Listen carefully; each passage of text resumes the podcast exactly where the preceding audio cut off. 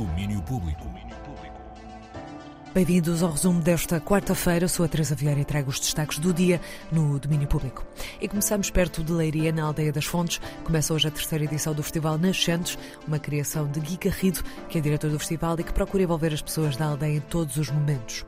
Uma dessas pessoas é a Lucília. Ela diz que já não tem 20 anos e a Marta Rocha não cometeu a indelicadeza de lhe perguntar quantos tinha, mas orgulha-se de fazer parte de muito do que acontece no festival. Acho muito linda a minha aldeia e gosto do convívio gosto das pessoas e as pessoas que fazem parte do grupo que faz o festival.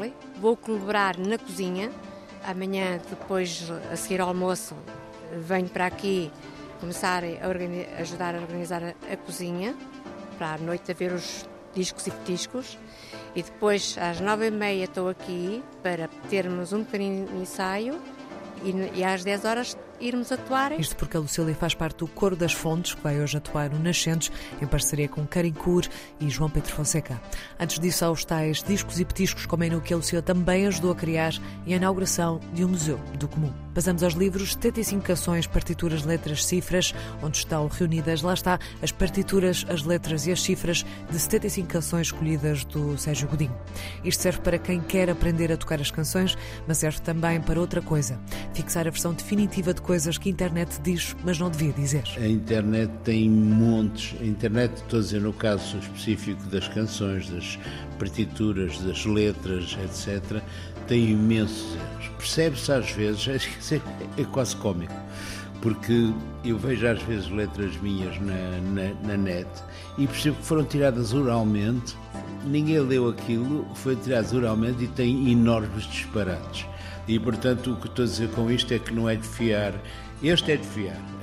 Um livro fiável para quem quer conhecer de perto as canções do Sérgio Godinho. Esta é a edição atualizada de outras anteriores, primeiro com 55 e depois com 60 canções. É uma edição da Assírio e Alvim. As transcrições musicais são do João Cabrita. Em breve é para o ar a entrevista completa com o Sérgio Godinho. Hoje às 6h20 vai ser também o tema para o domínio público extra dos livros ao cinema. Ontem à tarde foi entregue em Bruxelas o Prémio Lux, atribuído pelo Parlamento Europeu. Havia um português entre os nomeados, Fogo Fato, de João Pedro Rodrigues, mas a taça ficou bem entregue ao filme Close, do belga Lucas Tomt. O João Trugal, um dos autores do podcast Antena 3, Os Cinéfilos que Ninguém Pediu, dá-nos mais sobre este filme que se centra na relação entre dois amigos adolescentes. Depois de se focar na questão transgênero em Girl, o sonho de Lara, este segundo filme do realizador belga aborda as questões do bullying, das fronteiras entre o amor e a amizade e de acordo com certos estereótipos vigentes de uma juventude menos convencional. Não sendo um filme para mim tão especial e fulgurante como o primeiro, há um dado que se mantém com grande força: a capacidade de Lucas Don de filmar cenas em movimento, passando da dança no primeiro filme aqui para o hockey ou para a simples corrida no meio da natureza. Em jeito de balanço, Close acumula aqui mais uma grande distinção, depois de ter sido nomeado para o Oscar de melhor filme estrangeiro e de ter vencido o grande prémio do júri em Cannes. Close é o vencedor do Prémio Lux, que é escolhido através de uma votação aberta a todos os cidadãos da União Europeia. Este ano, aliás, foi batido o recorde do número de votantes. Do cinema às séries, parece que Warrior Nun vai continuar.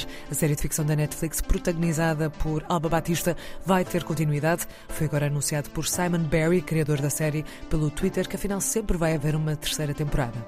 Depois de notícias contrárias no final do ano passado. Datas de produção e exibição ainda por anunciar, mas boas notícias para os fãs de Warrior Nun. Agora no teatro, vamos até Coimbra. Estreia hoje a peça Algoritmo da Epilepsia. Resultou de uma colaboração entre a Companhia de Teatro Marionete e investigadores da Faculdade de Ciências e Tecnologia da UC.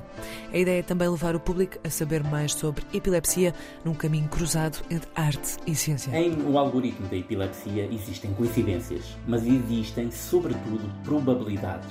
Para que algo realmente aconteça, é condição suficiente que a sua probabilidade seja maior do que zero, seja ter epilepsia, ganhar o Euro Milhões ou terminar uma relação. A realidade é a concretização ou não destas probabilidades. A peça é sobre tudo isto. Mário Montenegro é o diretor de Marionete e encenador do algoritmo de epilepsia.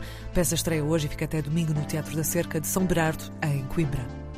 E ainda no teatro começa hoje a quarta edição da Feira Ibérica, quatro dias de teatro, dança e circo, com companhias de vários países. Espetáculos no Auditório da Moagem, na Praça do Município e na Praça Amália Rodrigues, no Fundão.